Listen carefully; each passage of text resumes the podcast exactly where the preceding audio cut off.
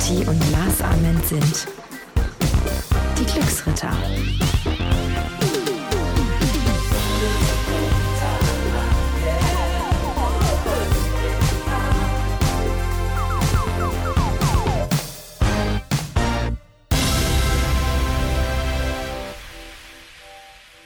Ah, yeah. Mein Lieber, heute geht es wahrscheinlich, heißt das ans eingemacht oder ins eingemacht? Je nach- je- gut. Je komm. nachdem, in welchem Kontext. Ne? Ähm, ja, heute wirklich ein, ein, ein, ein spannendes Thema. Ähm, uns hat eine Zuhörerin geschrieben, und zwar die liebe Lydia. Sie sagte, dass sie sich gerne den Podcast anhört und dass sie aus jeder Folge in irgendeiner Form was mitnehmen kann. Das freut uns sehr, liebe Lydia. Ähm, sie hat einen Themenvorschlag gemacht, und zwar zum Thema Eifersucht. Oh. Das ist ein Thema, da knistert wie ich finde. Ja, Bist du eifersüchtig, Lars? überhaupt nicht. Du? Ich bin voll eifersüchtig Ja? gewesen. Und das ist mir auch echt, das ist mir so lange auf den Sack gegangen, weil ich mich dann manchmal auch überhaupt nicht erkannt habe.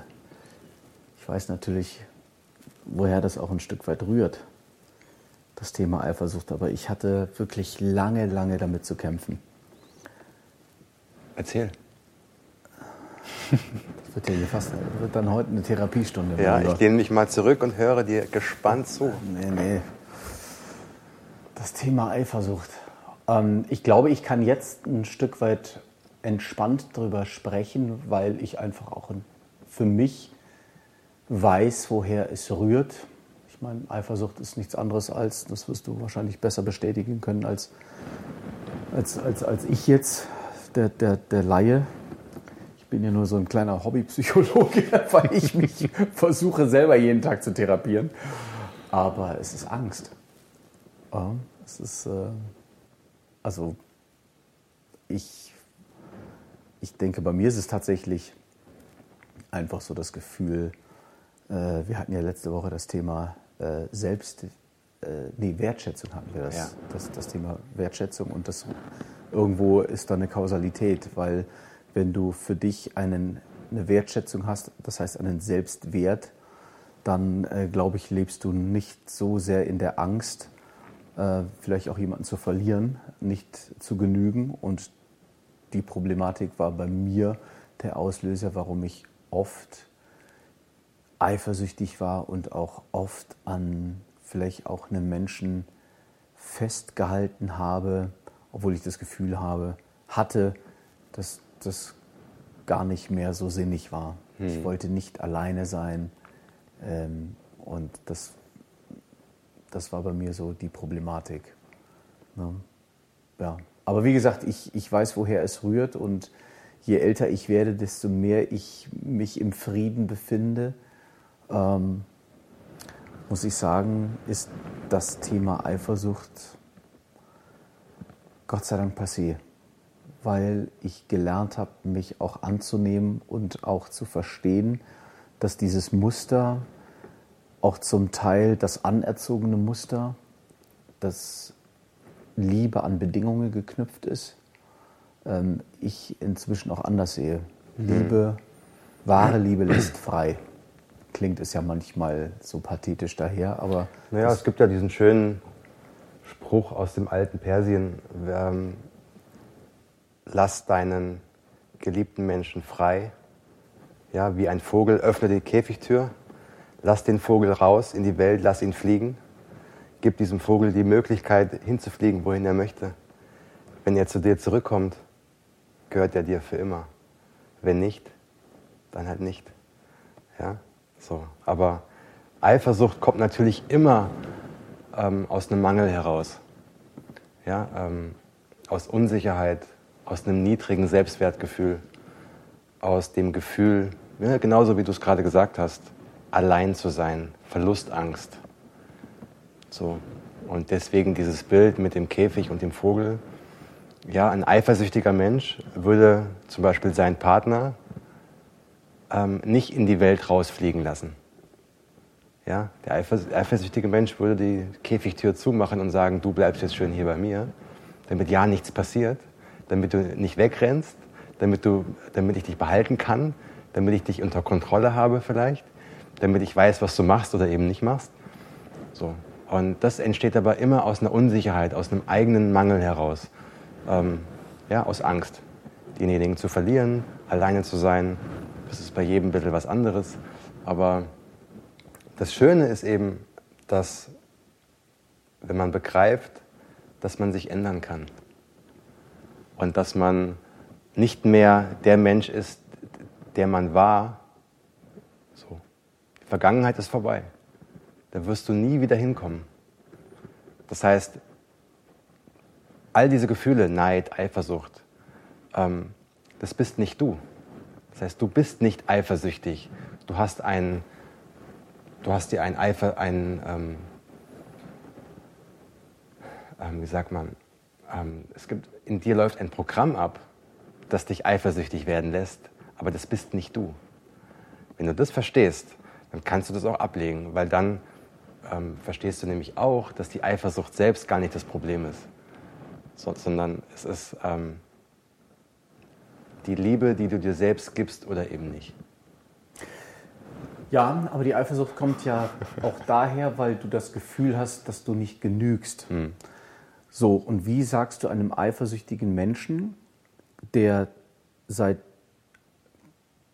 klein auf, seit dem Kindsein das Gefühl hat, dass er nicht genügt, dass er nicht gewollt ist, dass er nicht gewünscht ist, dass er sich nicht entfalten konnte, wie, ähm, wie es vielleicht normal sein sollte ähm, immer weggeschubst wurde.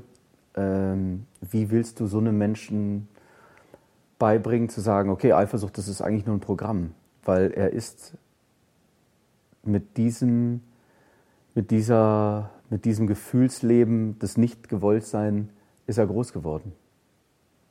Wie sagt, also, was sagst du dem? Es kommt darauf an, wie er sich verhält.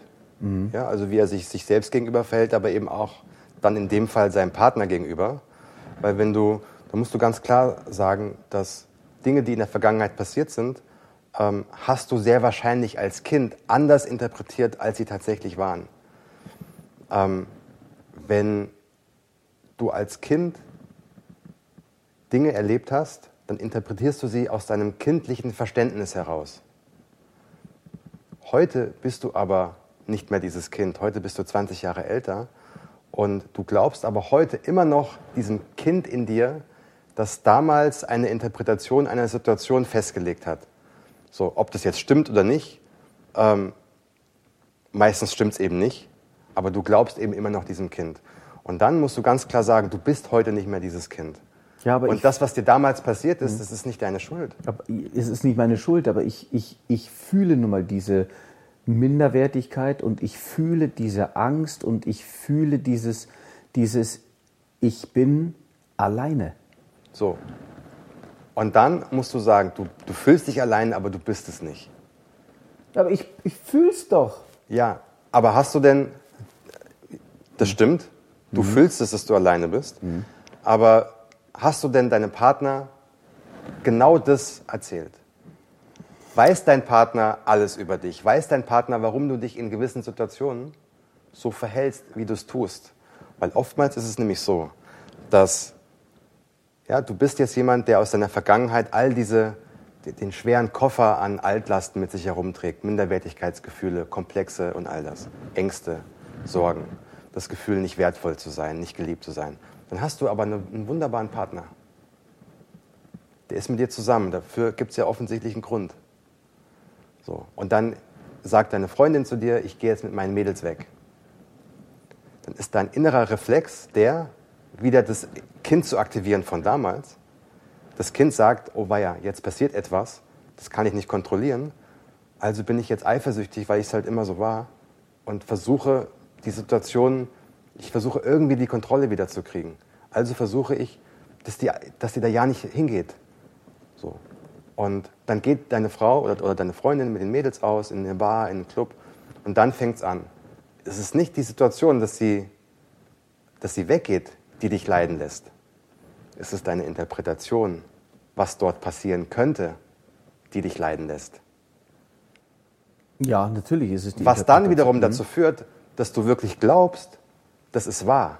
Du glaubst deiner eigenen fehlerhaften Fantasie und gibst dann im schlimmsten Fall deinem Partner die Schuld daran. Naja, der Partner ist in, insofern äh, äh, ähm, der Schuldige, weil er diesen Reflex ja in mir auslöst. Also manchmal haben Freundinnen in der Vergangenheit zu mir gesagt, sag mal, tickst du eigentlich noch ganz sauber? Genau. Was, was machst du denn da? Also wie, wie, ich habe den noch nicht mal angeguckt. Was soll das? Also Jetzt im Nachhinein kann ich wirklich auch darüber schmunzeln, beziehungsweise ich bin froh, dass ich diese Dämonen abgelegt habe. Aber das ist mir im Nachhinein auch echt peinlich. Ja, wie, wie sehr ich neben der Kappe stand und wie lange ich gebraucht habe, um diese Dämonen erstmal zu verstehen.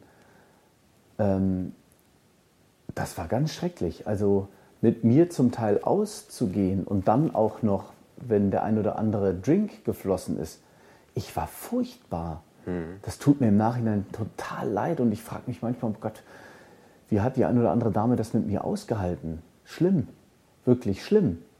Ähm, aber ich glaube, ich konnte das irgendwann ablegen. Erstmal, weil, es, weil, weil ich mir selber im Wege stand und einfach, mir, mich hat das irgendwann so angekotzt, dass ich auch irgendwann mal verstanden habe, woher das rührt. Und es, ich kann mich nicht entsinnen, und das habe ich ja gerade schon irgendwo auch ein Stück weit durchklingen lassen, dass mich meine Mutter irgendwann mal in den Arm genommen hat und gesagt hat, hey Daniel, du bist mein Sohn. Ich, du bist so toll. So, ich, ich kannte das nicht. Es war irgendwie immer Kampf, Krampf. Du siehst, wie die Mutter geschlagen wird es war, es war nicht schön, weißt du. Und dann hast du noch drei Schwestern und wir haben immer nur gestruggelt, weißt du. Wir haben immer nur gestört irgendwo, ne? Und dann lernst du irgendwann mal einen Menschen kennen, wenn du etwas älter bist, den du toll findest und du hast immer noch diesen Glaubenssatz, ich bin nicht gewollt. Und deswegen hältst du so stark an diese Menschen fest, ja. Und dann fängst du an, ihn zu zu erdrücken, zu kontrollieren, ihn besitzen zu wollen. Ja, das ist dieses, ja auch dieses Tauschgeschäft, was viele in einer Beziehung sehen. Ich gebe dir das, dafür gibst du mir das. Also dieses, wie ich auch schon sagte, die, diese Liebe zur Ware machen. Und ich bin einfach jetzt in einem Alter, wo ich auch sagen kann und sagen will, ich will was Wahrhaftes, ich will was Ehrliches. Und du kannst nur dann was Ehrliches bekommen, wenn du ehrlich zu dir selber und ehrlich zu deinem Gegenüber bist. Und das heißt, schraub dein scheiß Ego runter und sieh dein Gegenüber nicht als, als, als Besitz, sondern go with the flow, sei bei dir, nimm dich an. Und da bin ich wieder bei dir, wenn du sagst, ähm, du bist nicht mehr das Kind von damals. Mhm. Und da bin ich komplett bei dir. Das hat mich gekillt. Das war peinlich. Warum bist du nicht eifersüchtig? Warum? Tell me. Ähm, das war ich tatsächlich noch nie. Gibt's ja gar nicht, du Glücklicher. Also. Urvertrauen? Eltern? Ja, gut, ich bin Scheidungskind. Mhm. Ja, was jetzt kein das eigentlich kein gutes. Nein. Ähm, weil da hat jemand gefehlt und mit diesem äh, Gefühl, da, da, ist jemand nicht da, du wirst zurückgelassen, daher rührt auch ein Stück weit Eifersucht. Also wie, wieso? Eifersucht ist immer, äh, kommt immer dann zum Vorschein, wenn dir was fehlt. Mhm. Genau. Ja? Mhm. Wenn, wenn, ein Mangel da ist, eine Unsicherheit da ist, ein, ein Komplex da ist, in, in welche Richtung auch immer, Ängste. Ne? Wir hatten es gerade schon. Mhm. Aber ich war, ich weiß auch nicht warum, noch nie wirklich eifersüchtig, weil ich glaube, ähm, dass ich den Menschen, mit denen ich zusammen war, immer vertraut habe. Wow. Also du hast immer vertraut? Ich habe immer vertraut, weil. Aber woher kommt das? Dass dieses, dieses Urvertrauen, ist es dein, du bist bei deinem Dad? Ich bin bei, meinem, bei meinem Vater aufgewachsen. Ähm, aber mhm. ich weiß schon noch, wie das war. Also meine Mutter war schon auch immer ein Teil meines Lebens. Mhm. Aber ähm, ich bin tatsächlich auch gefühlt bei meinem Vater aufgewachsen. Und ähm, das heißt, ich kenne es eigentlich nicht, eine Mutter im, im ähm, jetzt im Alltag zu haben. Ich war immer an den Wochenenden bei meiner Mom, ähm, was auch cool war. Und ich habe jetzt darunter auch nicht gelitten. So.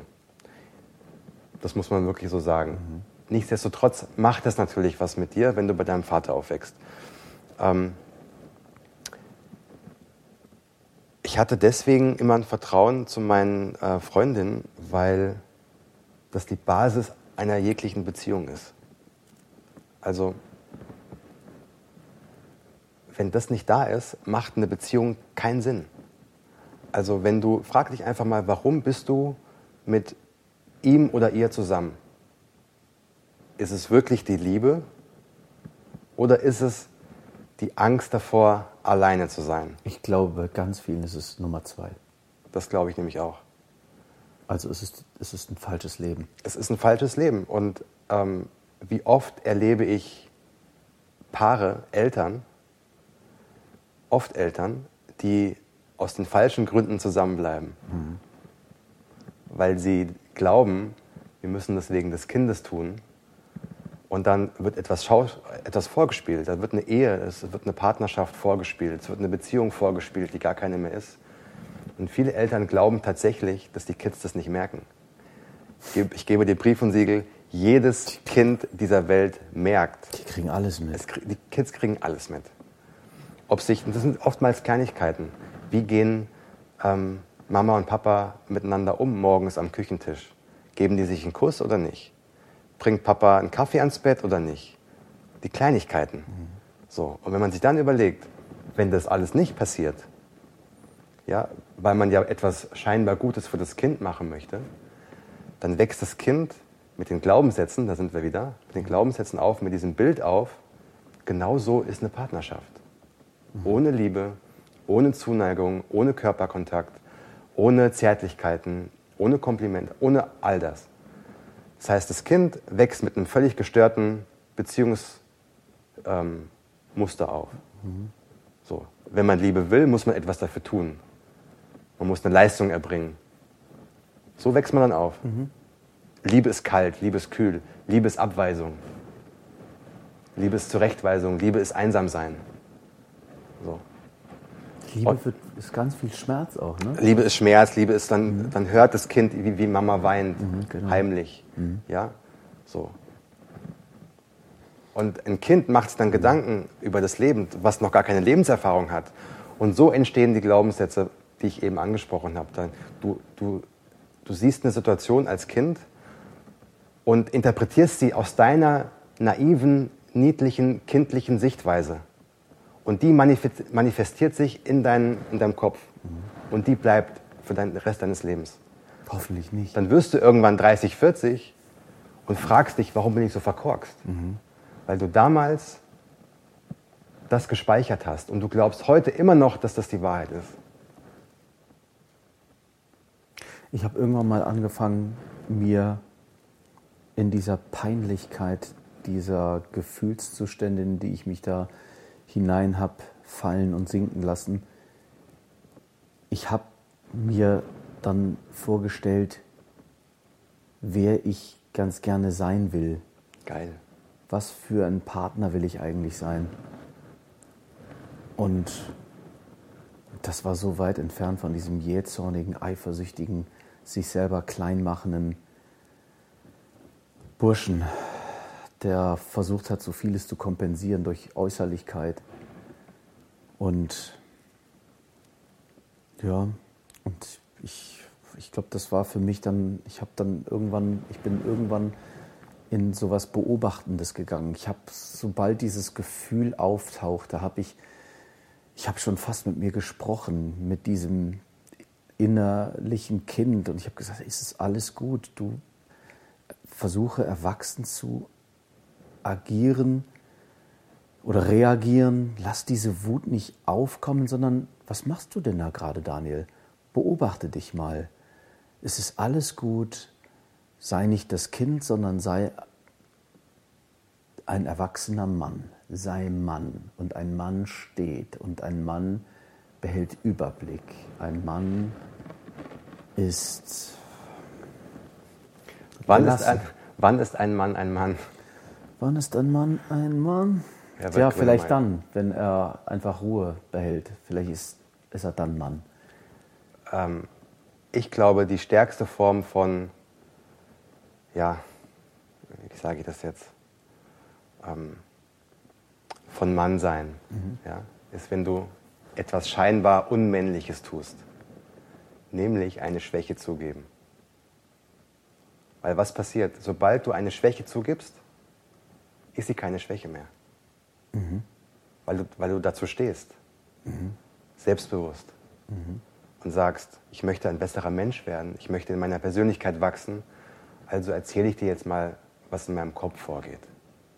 Super. Nimm deinen Partner, wenn, wenn dein Partner eifersüchtig, es gibt immer zwei Parts in der Regel es sind selten beide eifersüchtig. Es gibt, es ist, es ist nicht so oft. Mhm. Es ist meistens einer, der es ist und einer, der es nicht ist. Mhm. Und, aber selbst wenn, wenn beide eifersüchtig sind, ist es auch egal. Es passt auch. Nimm deinen Partner mal an die Hand und sag,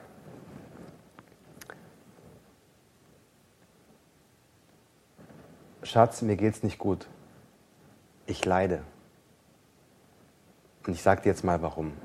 Und dann erzählst du deinem Partner genau das, was du mir vorhin erzählt hast.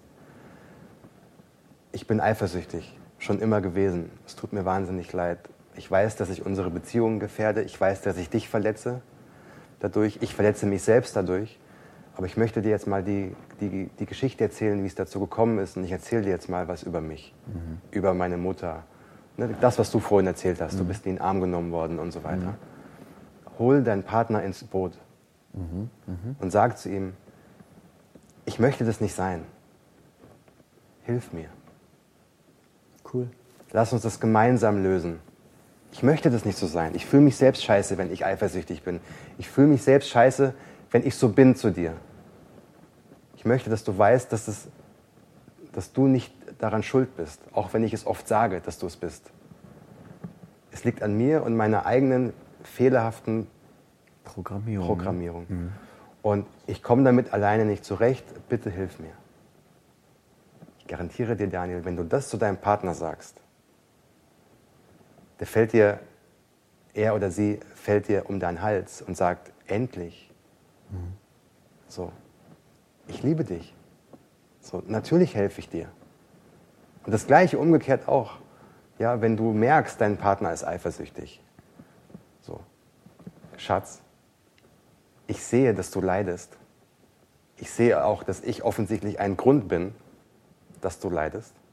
Weil immer wenn ich weg bin oder immer wenn ich woanders bin oder wenn ich gewisse Dinge sage oder nicht sage, merke ich, dass es dir nicht gut geht. Ich will aber, dass es dir gut geht, weil wir sind zusammen. Was kann ich tun? Aufmerksam sein, mhm. miteinander reden. Mhm. Das ist so wichtig. Hosen runterlassen, ja? Ein, mhm. Ja, lass die Hosen runter. Mhm. Hallo, du bist, ich meine, im Schlafzimmer hast du kein Problem damit, die Hosen runterzulassen mit deinem Partner. Schön, dass du das noch gesagt hast. ja. ja, also rede darüber. Ich weiß, dass, dass, das natürlich für uns Männer extrem schwierig ist. Mhm. So. Aber trotzdem, das ist die Geheimwaffe mhm. einer jeglichen funktionierenden Beziehung.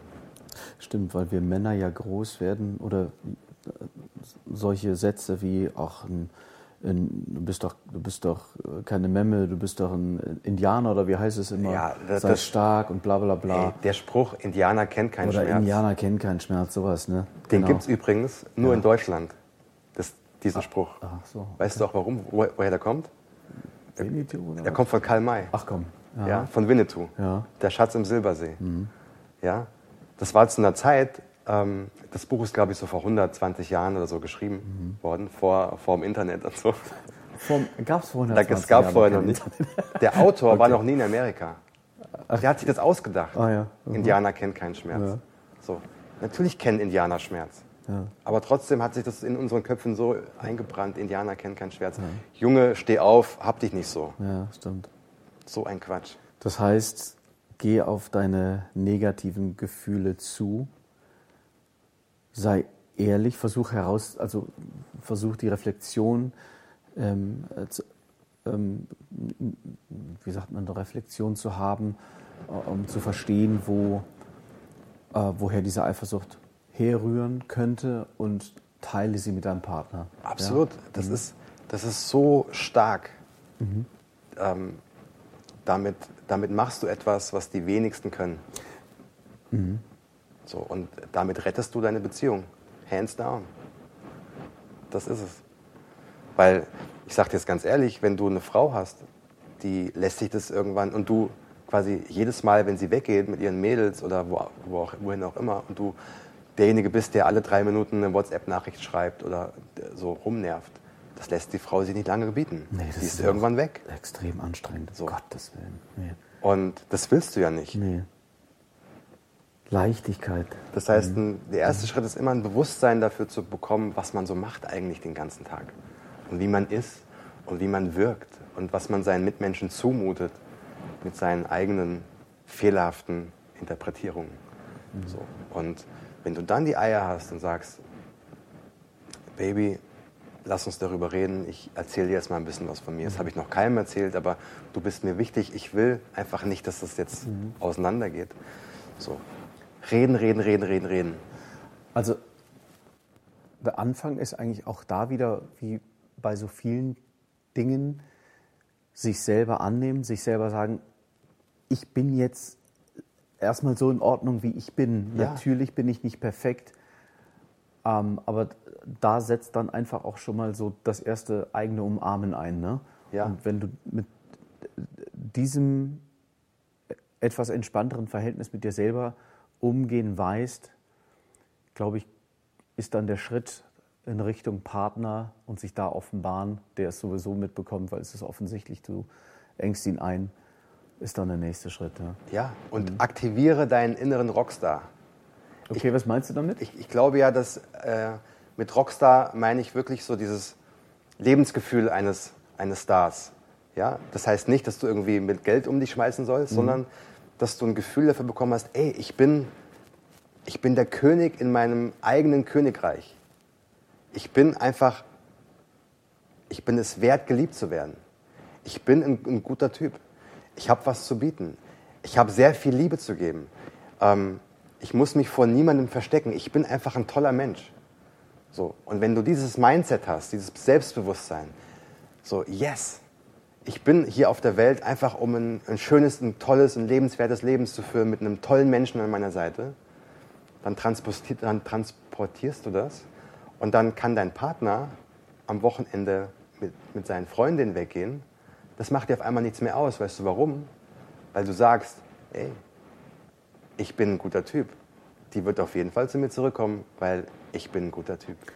Und selbst wenn nicht, dann wird eine andere kommen, weil das Entscheidende naja. ist, dass man sich selber mit sich irgendwann wohlfühlt und diese Dämonen der Eifersucht ablegen kann. Und das ist Selbstannahme. Genau. Und wenn sie dann wegrennt, ja. weiß ich, ich bleibe ein guter Typ.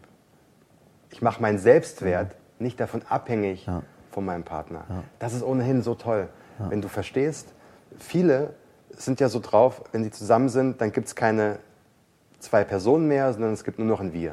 Mhm. Ja, ich habe erlebt, dass Freunde haben ihre Facebook-Seiten, damals noch Facebook, als es noch relevant war, mhm. ähm, ähm, gecancelt und haben dann so eine Family-Seite gemacht. Oh. Also sie haben quasi es, sie, es gab sie dann nur noch. Sich zu einem geklont, ja. Genau, so in der, wie heißt es, Brangelina. Ne? Aha, okay. So Brad Pitt, ja, ja, und, ja. Ne? die hießen noch irgendwann Brangelina. Brangelina, ja. So. Das heißt, eine viel schönere Sichtweise auf so Partnerschaft ist doch, ähm, du lebst dein Leben und inspirierst mich durch dein Leben. Ich lebe mein Leben, inspiriere dich durch mein Leben. Und so inspirieren wir uns gegenseitig. Mhm. Wir gehen zusammen durchs Leben, machen aber jeder einzelne völlig unterschiedliche Sachen. Wir müssen uns auch nicht jeden Tag sehen. Aber wenn wir es sehen, uns sehen, dann, dann freuen wir uns und erzählen uns und versuchen den anderen irgendwie mitzureißen, eu- euphorisch zu sein und zu begeistern. So. Das ist doch toll. Da musst du auch nicht mehr eifersüchtig sein, wenn deine Frau oder Freundin mal eine Woche woanders ist, weil du freust dich, die ist in einer Woche zurück und dann erzählt sie mir von ihren Abenteuern und geil, dann will ich das auch machen und dann fahren wir dann zusammen dahin. So. Viel schöner als zu sagen, okay, wir bleiben jetzt jeden Tag auf dem Sofa zusammensitzen, da läuft es mir wenigstens nicht weg. Genau, kontrollieren wir uns. Genau. Das, das, das kann keine Flügel verleihen. Nee. Das, was ich übrigens auch gemacht habe, äh, ist, dass ich irgendwann mal sozusagen an den Ursprung gegangen bin äh, des, ähm, ja, der Auslöser. Ähm, ich kann inzwischen wunderbar meine Mutter in den Arm nehmen Toll. und verstehe, dass sie ähm, es nicht anders hätte weitergeben können. Doch können vielleicht schon, aber man hat es ihr selber leider nicht gezeigt. Also man hat sie selber nicht in den Arm genommen.